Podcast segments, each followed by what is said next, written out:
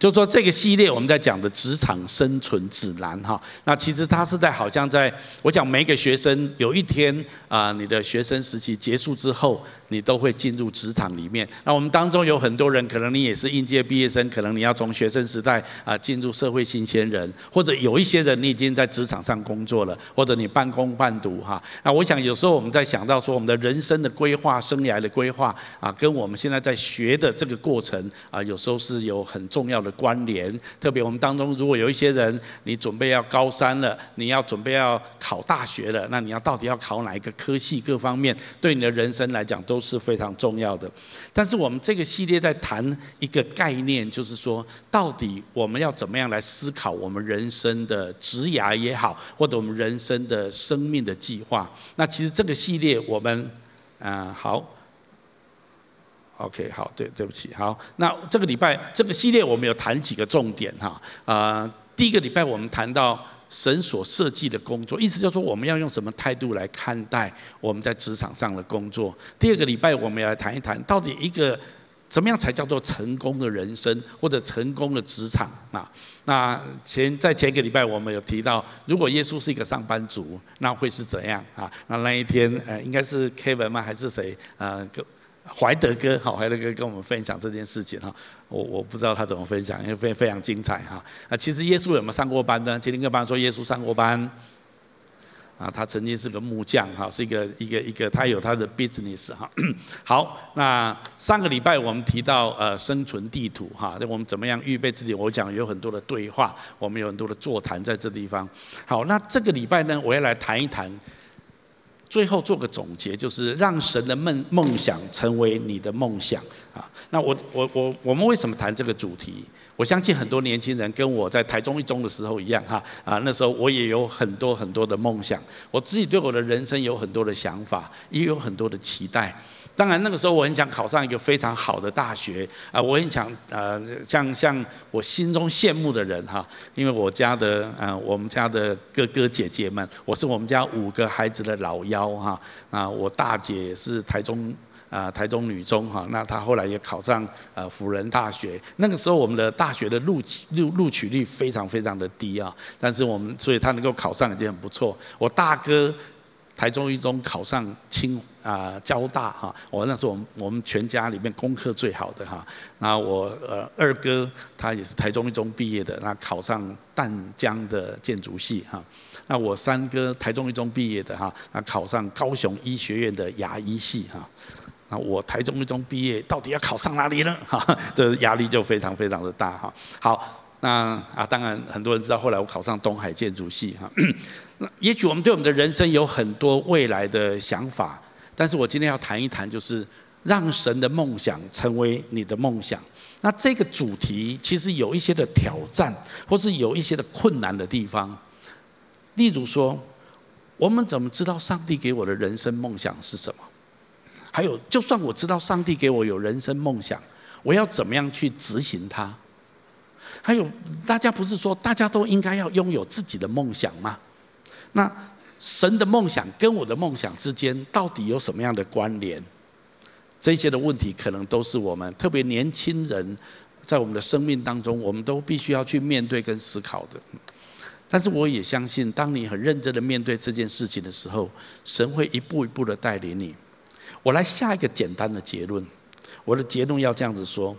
当你跟神有一个正确的关系的时候，很多时候上帝会把一些期待、渴望放在你心里面。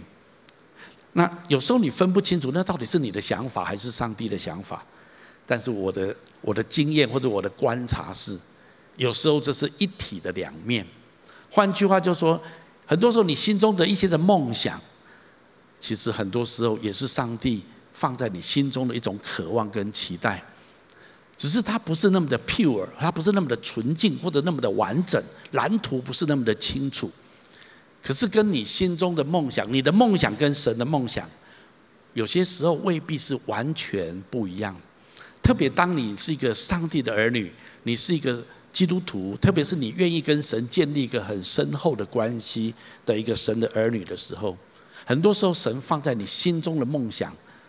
很可能就是神的梦想，也是你以为是你的梦想，其实是神的梦想。好，那讲这么多很抽象哈，我们来看看圣经人物他们到底是怎么样哈？我觉得为什么我们要有圣经的人物？因为他们在他们的一生当中，他们也遇到这个问题：到底是他们的梦想还是神的梦想？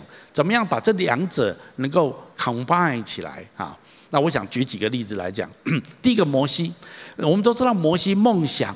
就是要解放以色列人，因为他的民族、他的百姓被埃及人奴役。虽然他自己是埃及王子，他位高权重，他在王宫里面长大，他不需要被奴役，但是他自己的同胞却是受到很大很大的痛苦，在那地方当奴隶。那所以他的一个梦想，他长大起来最大的梦想，就是他很想要解救他的民族、他的百姓。让他们成为一个自由人，不要再继续做埃及人的奴隶，这就是摩西一个最大最大的梦想。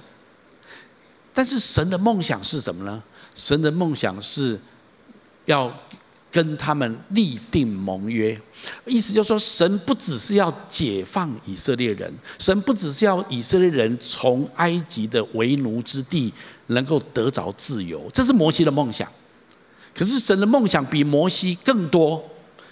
神的梦想是要摩西带领以色列人，不只要得着自由，还要来到西乃山跟神立定盟约。所以在西乃山的时候，神颁布律法给摩西。其实还不止这样子，神要摩西带领以色列人进入神应许给他们的祖先亚伯拉罕的应许之地，也就是迦南美地。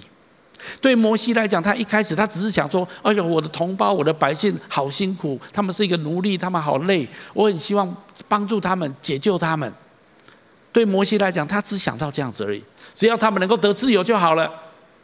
但是神有更大的梦想，神不仅要他们得自由，神要跟他们与神立定一个盟约，这就是旧约哈。所以以色列人成为上帝的选民。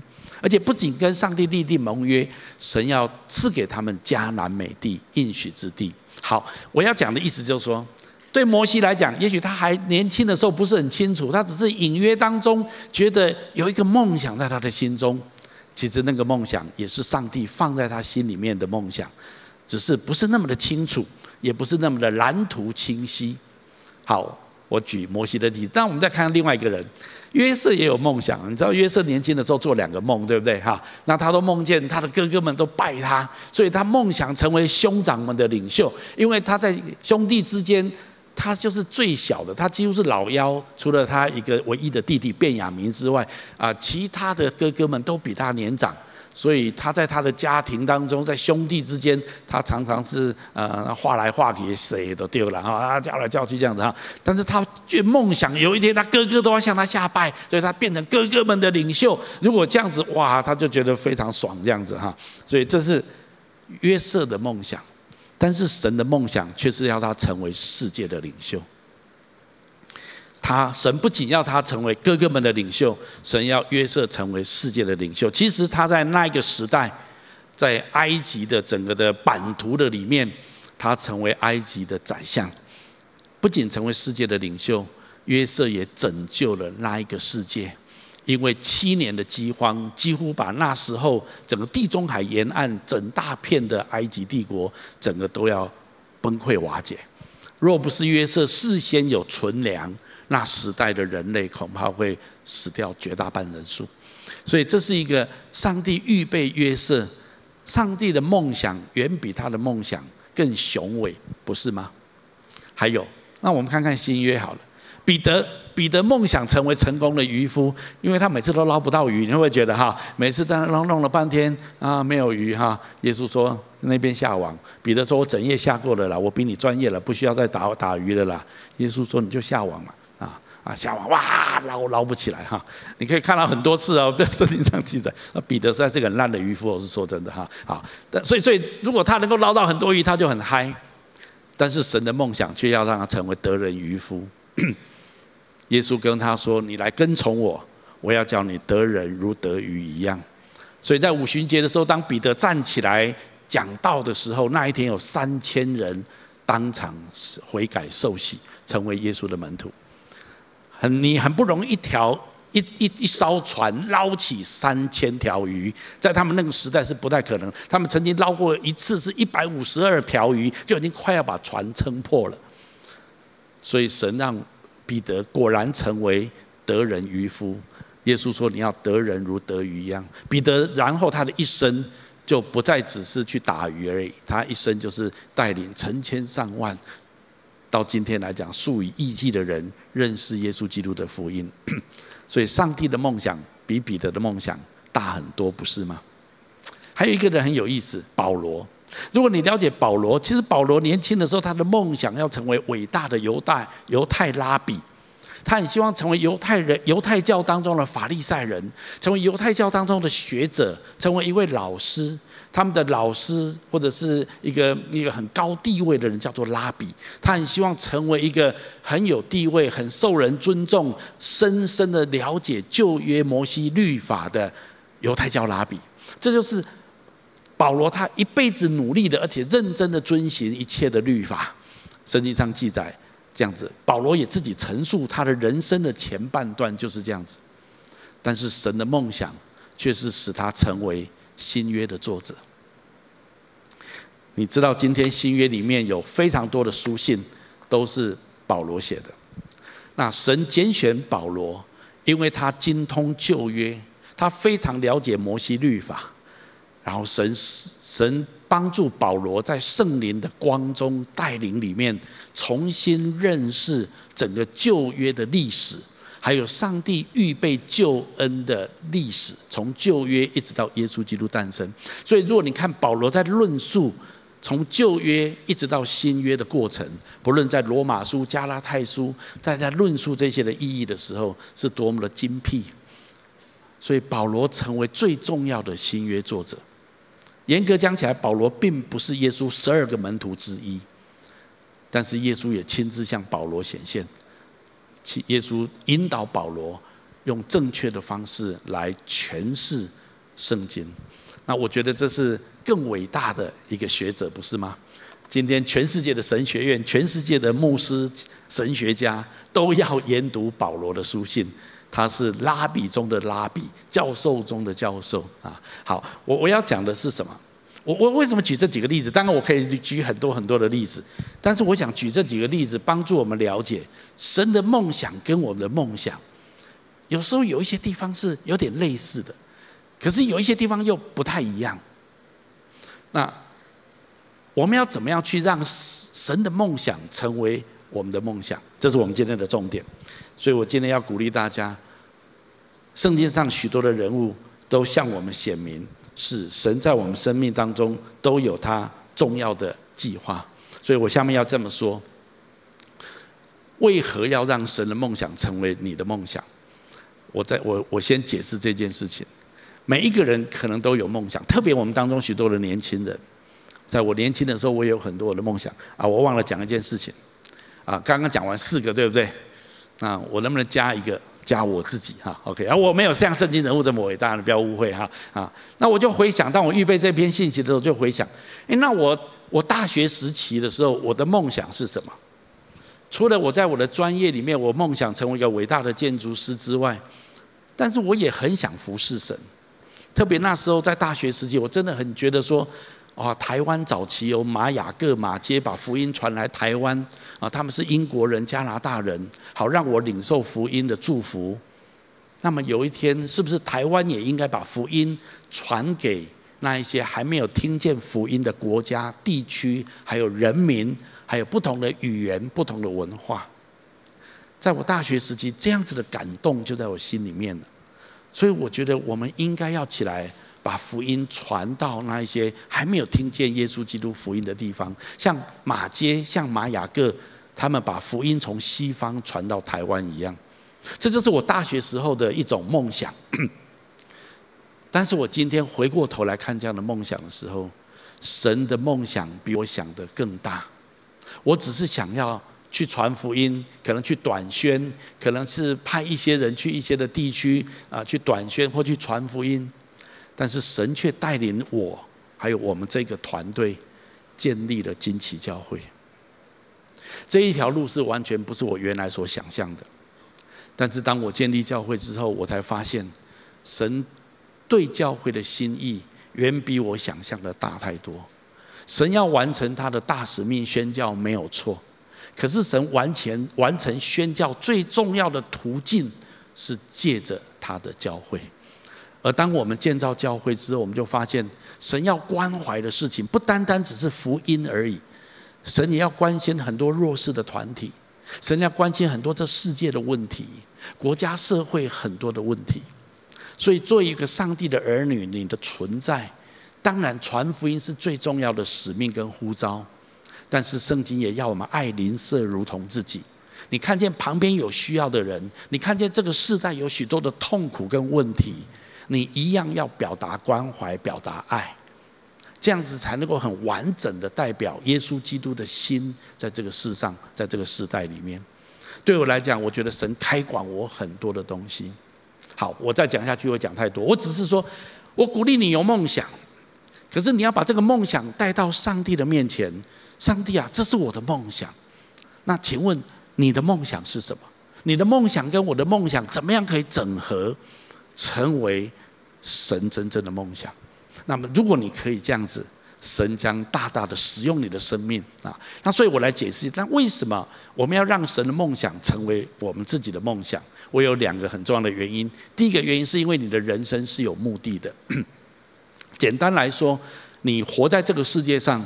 上帝对你是有计划的，在金旗教会，我们在各个不同的场合里面，我们讲述这件事情，所以我们鼓励每一个人，特别我们当中许多的年轻人，你要在年轻的时候，十几岁的时候，二十出头岁的时候，你就要祷告，你就要寻求神，神啊，你对我人生的目的到底是什么？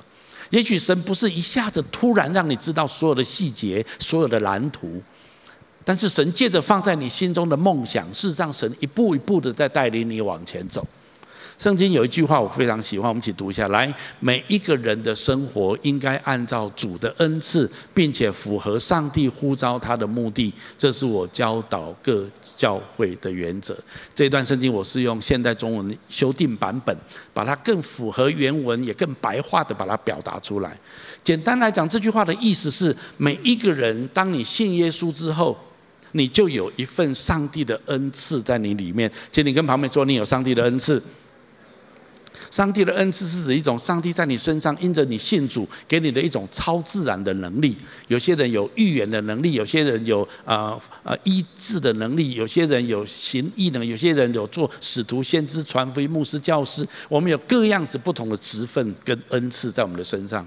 好，但是这就是说符合上帝呼召他的目的，也就是说，上帝给你的恩赐跟上帝在你生命中的目的是有关的。我前面的标题是说，上帝对我们每一个人都是有一个目的的，而为了要满足这个目的，上帝给你一些的恩赐，让这个恩赐能够帮助你更有效地完成上帝给你的人生目的。简单来讲就是这样子。而且保罗这里特别说，这是我教导各教会的原则。换句话说，这是一个普遍原则。请你跟我说，这是普遍原则。也就是每一个人，每一个上帝的儿女，每一个基督徒，神在你生命当中都有一个目的，而为了完成这个目的，上帝都有给你跟这个目的相符合的恩赐，好让你可以有效的去完成上帝在你生命当中的这样子重要的目的。好，这是圣经上，呃，神透过经文告诉我们很重要的事情。当我们愿意这样子来回应的时候，神就一步一步的带领我们去。好，那当然，现在一个问题就是，那我能够知道上帝在我生命中的目的是什么吗？啊，我怎么知道上帝给我什么样的恩赐呢？这个问题就是很好，很重要。但是圣经说，如果我们真的要明白神的恩、神的目的或者神的旨意在我们生命当中。我们是可以明白的，为什么呢？下面这段圣经节，我们一起读下来。你们要谨慎行事，不要像愚昧人，要像智慧人，要爱惜光阴，因为现今的世代邪恶。不要做糊涂人，要明白主的旨意如何。请你把最后那两句话划线好吗？不要做糊涂人，要明白主的旨意如何。换句话说，不要做糊涂人，要明白上帝在你生命中的目的是什么。好，那我要问你一个问题喽。如果圣经这样子讲，那就表示说，一个人如果他的他真的不想做一个糊涂人，他真的很想去明白上帝在我生命中的目的是什么，上帝在我身上的旨意到底是什么？请问上帝会不会让他明白？会不会？我告诉你，就是会。圣经的意思就是这样子，所以我要再次鼓励大家：如果你真的很想要活出上帝在你生命中的目的，上帝在你生命中的计划，上帝在你生命当中的旨意，你可以知道的，而且上帝会让你明白的。圣经说，没有明白的人是糊涂的人。我鼓励你不要做一个糊涂的人。你愿意认真的祷告，寻求神。好好的来追求主，神一定会一步一步的让你知道你生命的目的。我在学生时期，我也只是隐约当中有一种梦想在我的里面，我觉得好像我们应该像马偕马雅各一样，把福音传给很多的国家跟地区。但是我是读建筑系的，毕业之后我就是搞房地产啊，我做很多建筑设计啊。可是这样子的工作职场，跟我要宣教传福音，这根本是好像两码子事嘛。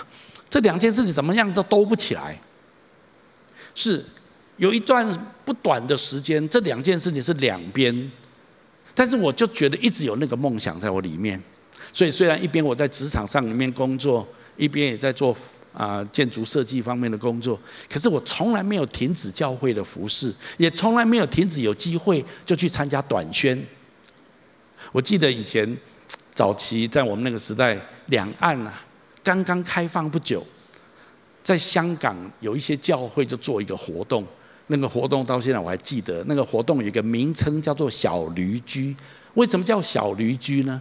因为他们是做一个活动，就是把圣经还有一些的属灵的刊物，偷偷的从香港运到中国的内地里面。因为那时候中国还非常封闭，还不太刚开放而已，还不太允许外面人进去。所以里面很缺少圣经，很缺少很多属灵的书籍。所以香港一些教会，他们就用呃旅游团的方式，每一个人都背负十几公斤、二十公斤的那个，啊，里面全部都是书，而且要过海关很紧张，你知道吗？然后，那海关一检查，哇，全部没收啊！哈，所以那个是那时候很紧张。那我就我就去参与参加这个小驴居，啊，事实上我也在工作，也在上班，然后就抽空放假，我就去。自己花钱买机票去香港，然后搭火车进入中国啊！那时候的中国真的是非常贫穷落后啊！那时候大概在一九呃八几年的时候，但是我就觉得很兴奋，哇，很兴奋，你知道吗？啊，这种感觉很兴奋哈！但回来啊，继续上班啊，真的很辛苦这样。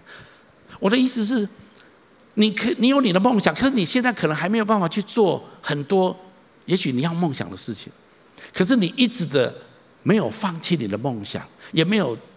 没有没有停止来服侍神，有一天神就会在一个人生的季节里面，把这两条轨道融合在一起。我今天要鼓励大家，在神没有难成的事情，所以我们要明白主的旨意，我们要愿意不断的来寻求神的旨意，因为如果你真的想要做活出上帝在你生命中的目的，神一定有办法带领你。我相信我们的神，神太厉害了。神要让你知道他的心意还不简单吗？关键最大的问题通常是神一直跟你讲：“哎，肖祥修，肖祥修，你要这样做，就啊，不要吵啦，啊，睡觉了啊，功课很忙啊，啊，赚钱重要了，啊，别别不要来烦我了。”其实大部分人就这样子而已。你不你不想要知道神的旨意，你并不想要去活出上帝在你生命中的目的，那当然神也只好尊重你了。那只是说这样子很可惜。还有，为什么我们要活出上帝在我们生命中的目的？第二个是因为拥抱神的梦想，你才能够活得淋漓尽致。人都以为我要掌控我的人生，我要赚大钱，我要做我自己想做的事情，我要满足我自己人生的梦想。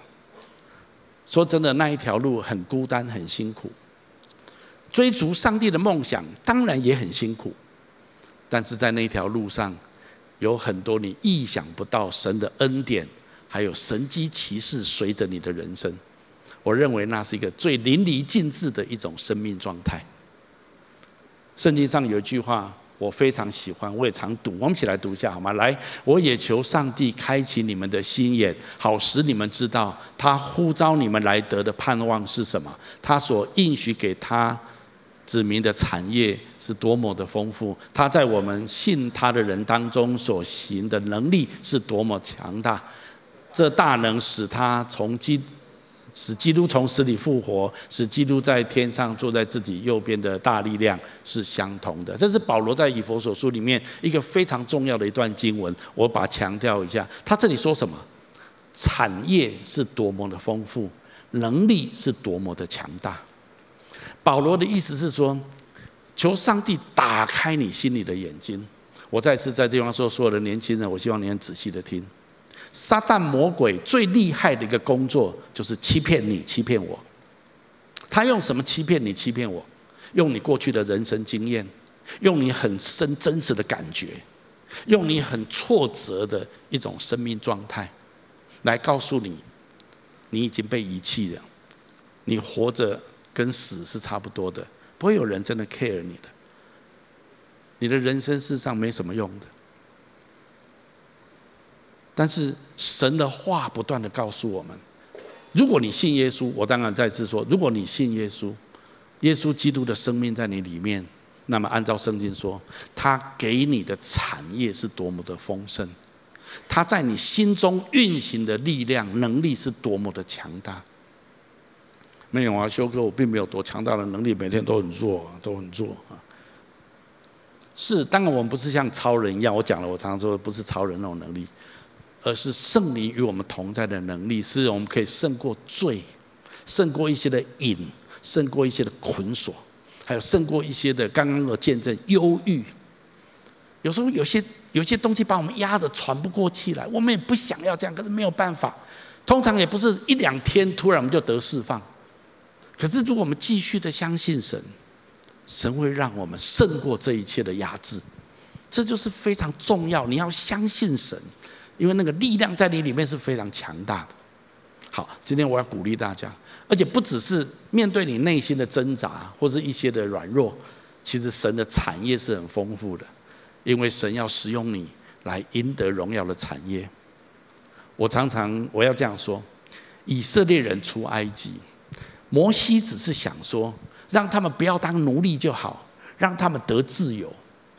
可是你要知道，上帝对呃，新约圣经常常用以色列人出埃及来预表救恩，也就是一个人从这个世界的奴役当中可以得着自由，用这样来做预表。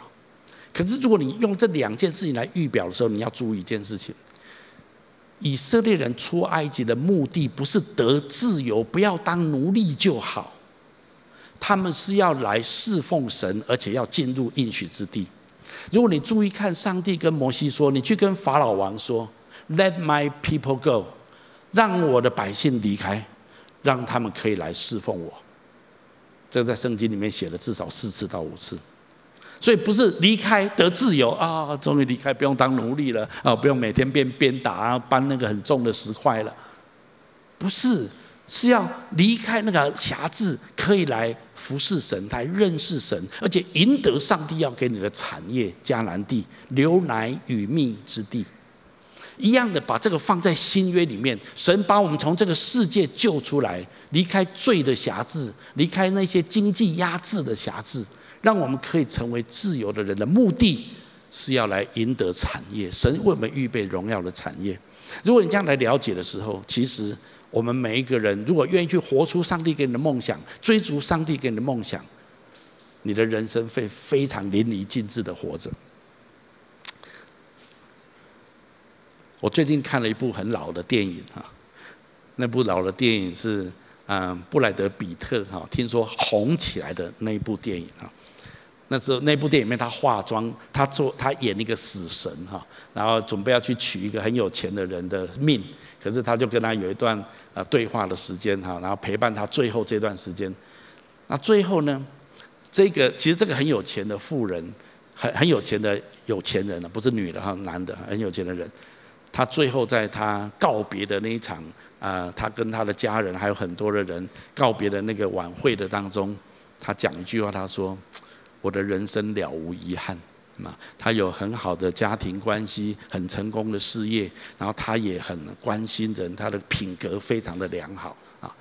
那最后一幕，他就跟布莱德彼特说：“我要面对死亡了，我需要害怕吗？那这个扮演死神的布莱德彼特跟他说：像你这种人，你面对死亡，你不用害怕。但是我我我在讲说，这样这本这部电影不是福音的电影，他只是在描述。可是我觉得这个这个老人，这个富翁，他最后讲一句话，他说他的人生，他最后一句话就是我对我的人生了无遗憾。我的意思是说，有一天我们都必须来到人生的终点。请问你在那一刻，你能够说我的人生我了无遗憾吗？你要怎么样才可以讲出那句话？除非你活出一个淋漓尽致的人生。我我今天鼓励大家，让你的生命选择活出上帝的梦想，活在上帝的目的当中。你问神、追求神，神一定会告诉你，慢慢的向你显明。那当你愿意这样子做的时候，神会让你的生命极其的丰盛精彩。为什么我对那部电影那么有感觉？因为我跟我太太跟金梅姐我们在看的时候。我们看到那一段对话，我们就相视而笑。我就跟她说：“哎，这跟我们两个最近的对话很像啊。”我们觉得说，如果我们两个出了一个意外，突然离开这个世界，当然，经济教会可能有点混乱一下了哈，但是很快就恢复正常，没关系。有我们没有我们，神为自己负责啊。但是我们都觉得，如果我们真的就这样的离开世界，我们也真的能够为我们的人生说，我们了无遗憾。我今天要鼓励所有的年轻人，在你的生命里面。你可以活出一个了无遗憾的人生，那就是你追求上帝的梦想，活出上帝的目的，然后让你的生命活得淋漓尽致。你会活在神迹当中，你会经历到很多上帝的作为。好，这是为什么我们要活出上帝的目的的地方。因为每一个人都有一个上帝美好的目的在你身上，而且活在这样子的梦想里面，是能够活得最淋漓尽致的。好，当然接下来我们要谈一谈。好，那。保罗他自己讲一句话，我们一起读下来。那美好的仗我已经打过了，当跑的路我已经跑尽了，所信的道我已经守住了。这是保罗最后晚年所说的哈，一样是对保罗来讲，他也是了无遗憾哈。最后我要说，要完成神的梦想，你需要与主连结，并且建立信心跟品格。最后我简单讲一下 how，我前面讲 why，为什么我们要追逐上帝的梦想？因为追逐上帝的梦想，因为上帝对我们生命都有一个目的。而且这样子的人生能够活得淋漓尽致。再来一个，就那我要怎么样才能够完成上帝的梦想？很重要的是，你要跟神连结，而且在这个过程当中建立信心跟品格，与主连结。耶稣讲了一句很有名的话，我们一起来读一下好吗？来，你们要藏在我里面，我也藏在你们里面。枝子若不藏在葡萄树上，自己就不能结果子了。你们若不藏在我里面，也是这样。我是葡萄树，你们是枝子，藏在我里面的，我也藏在他里面。这人就多结果子了，因为离了我，你们就不能做什么。这段圣经节，我很希望放在所有年轻人的心里面。圣经告诉我们，耶稣，这是耶稣说的，我们要像葡萄树的枝子连在葡萄树上，这样子，这一颗葡萄串自然就会长出一串的葡萄出来。耶稣用这个图像告诉我们。如果你要完成上帝在你生命中的梦想，你最重要的一件事就是你要不断的连接在主上上面。那说什么叫做与主连接？我给所有的人最简单的一个答案就是：你不要离开主。请你跟我说不要离开主。那什么样叫做不要离开主？我给你一个最务实的解答，请注意听哦。我不要跟你打很抽象的空泛的说法，我给你一个最务实的解答。什么叫做不要离开主？就是不要离开主的教会生活。圣经说，基教会是基督的身体。很多人说，我不一定要过教会生活啊，我自己跟神敬拜啊，我自己读经祷告啊，我自己偶尔看一下 Good TV 啊，看一下 YouTube 上面的讲道。是，当你有一些特殊的状况，有时候你当兵，或者你刚好出国工作，在外面读书，也许有一段时间真的是没有办法，那当然还好。可是你不能常态这样子。你要按照圣经的教导，你要连接在基督的身体，也就是教会上面，这是一个最重要的连接。当然，与主连接也包括你要读圣经，你要有祷告的生活，你要自己跟神常常有互动。但是我要讲一个比较务实的，就是教会生活。因为一个人一旦没有过教会生活，慢慢他就不会祷告了，慢慢他就不会读圣经了，慢慢他就不会再跟人家分享信仰里面的领受了。那慢慢你就离，你都不知道，不知不觉你就已经离开这个葡萄树了，那你就不可能结出果子出来。所以我今天要告诉大家，一个最简单连结于主的，就是无论如何，你去到世界任何一个地方、任何一个城市、任何一个国家，或者做任何的工作，有一天你一定要过教会生活。今天你跟我说要过教会生活，不一定近期教会没有关系，OK 啊？但是你一定要去过一个教会生活。你说修哥这里都没有什么适合的教会啊，那你就建立惊奇教会，就这样子啊。那是我们常常在说的。无论如何，我们都鼓励你要要过一个教会生活。好，那这是一个整体来讲。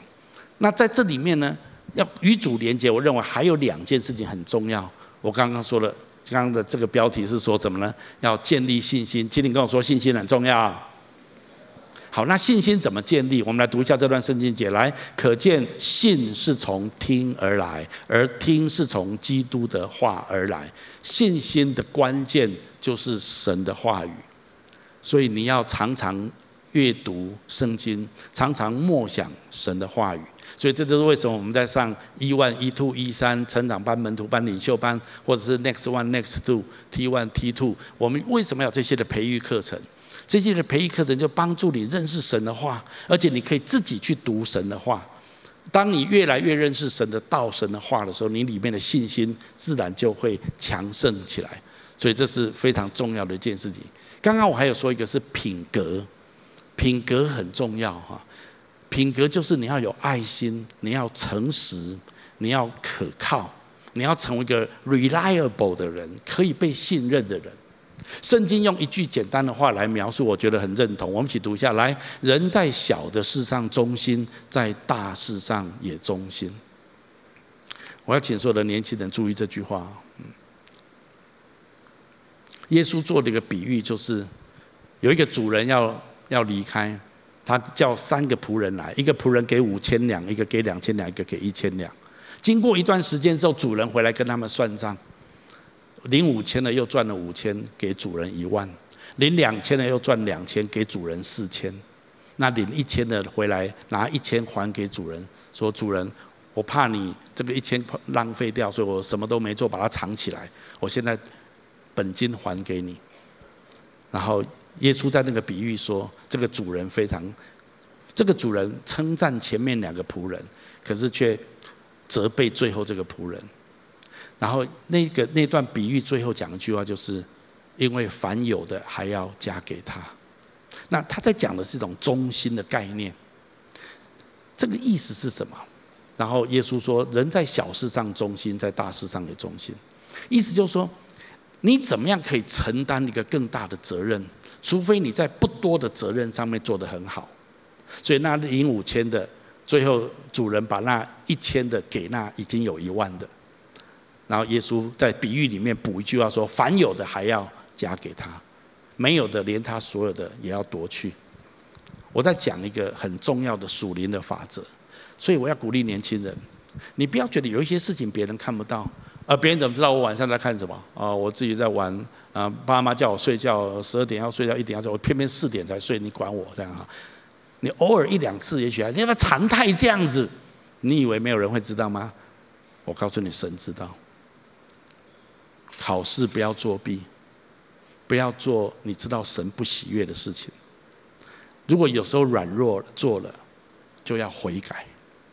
我告诉你哈，你人生当中有很多别人没有看到的地方，你仍然认真的尽你所能的按照神所喜悦的去做，你就是一个忠心的管家。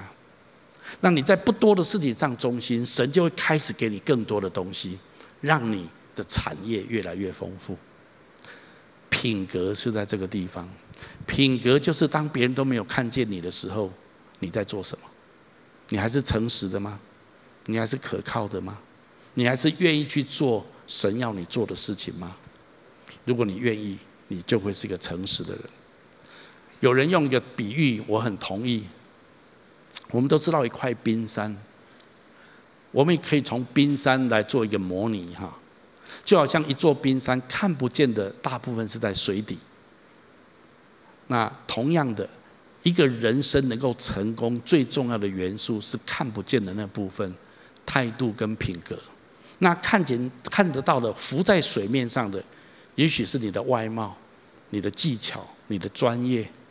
有些人长得很漂亮，长得很帅，呃，学历也很好，然后专业很强，但是他的如果品格不好，态度很扭曲，人际关系很差，那么其实你很难有效成功。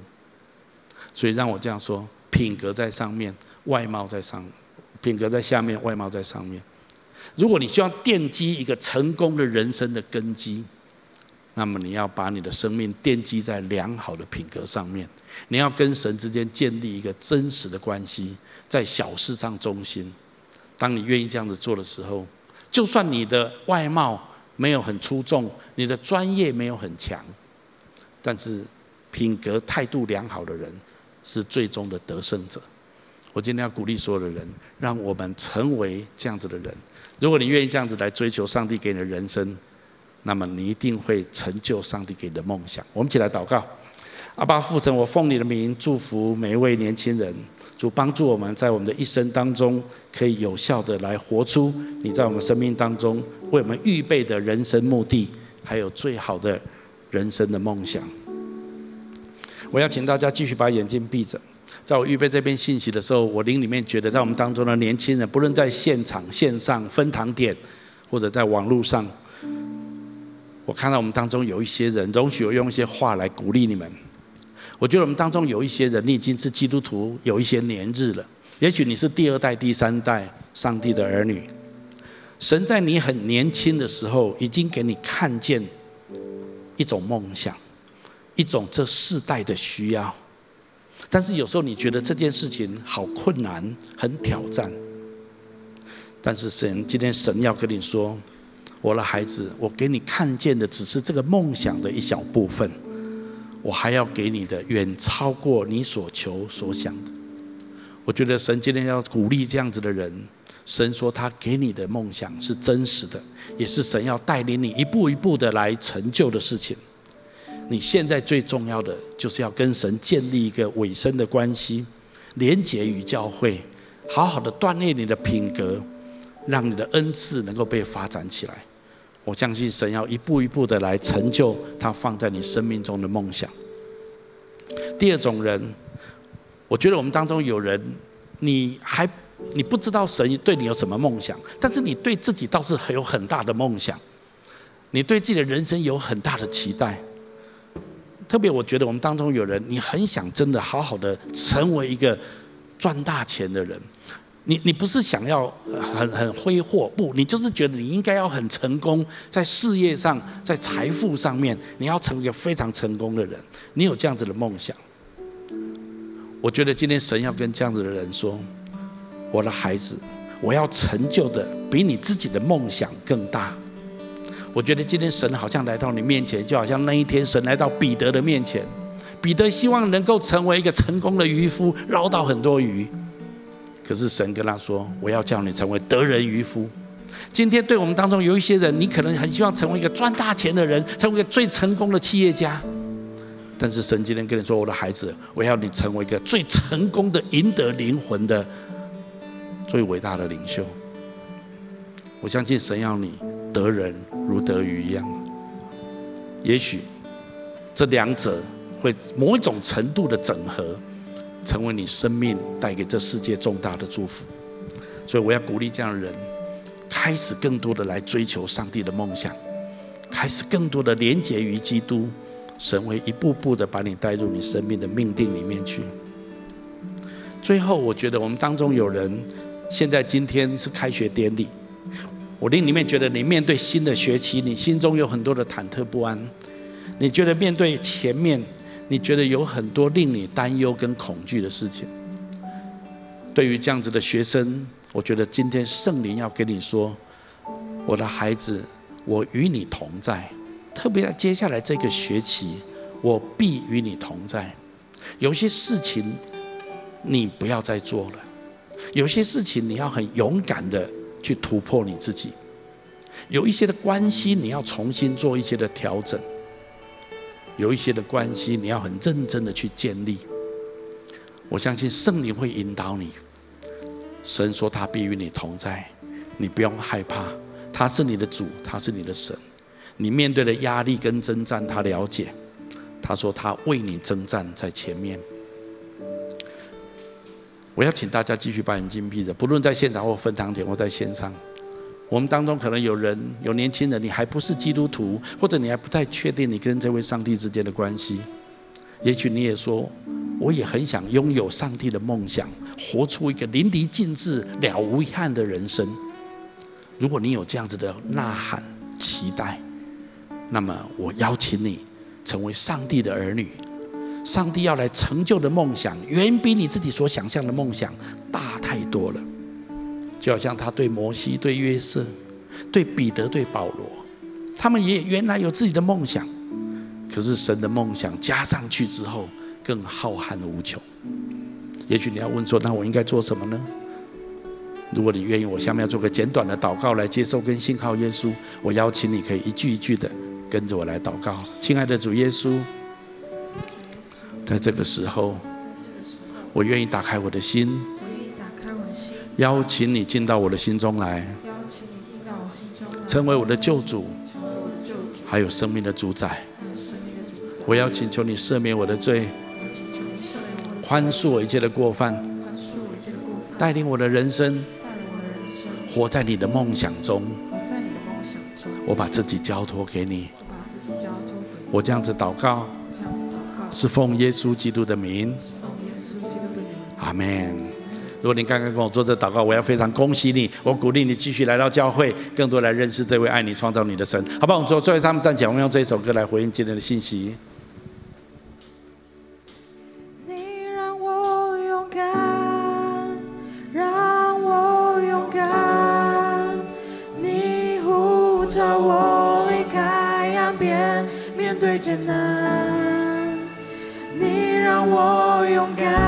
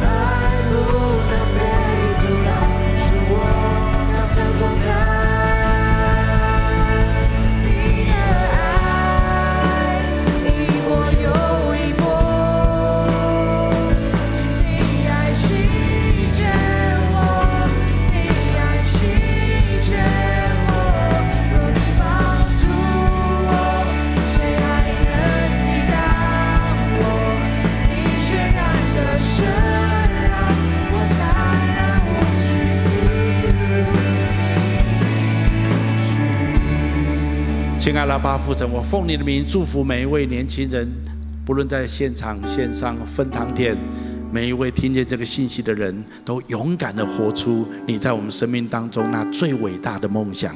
祷告、宣告、祝福，都是奉耶稣基督的名，阿门。把掌声归给神。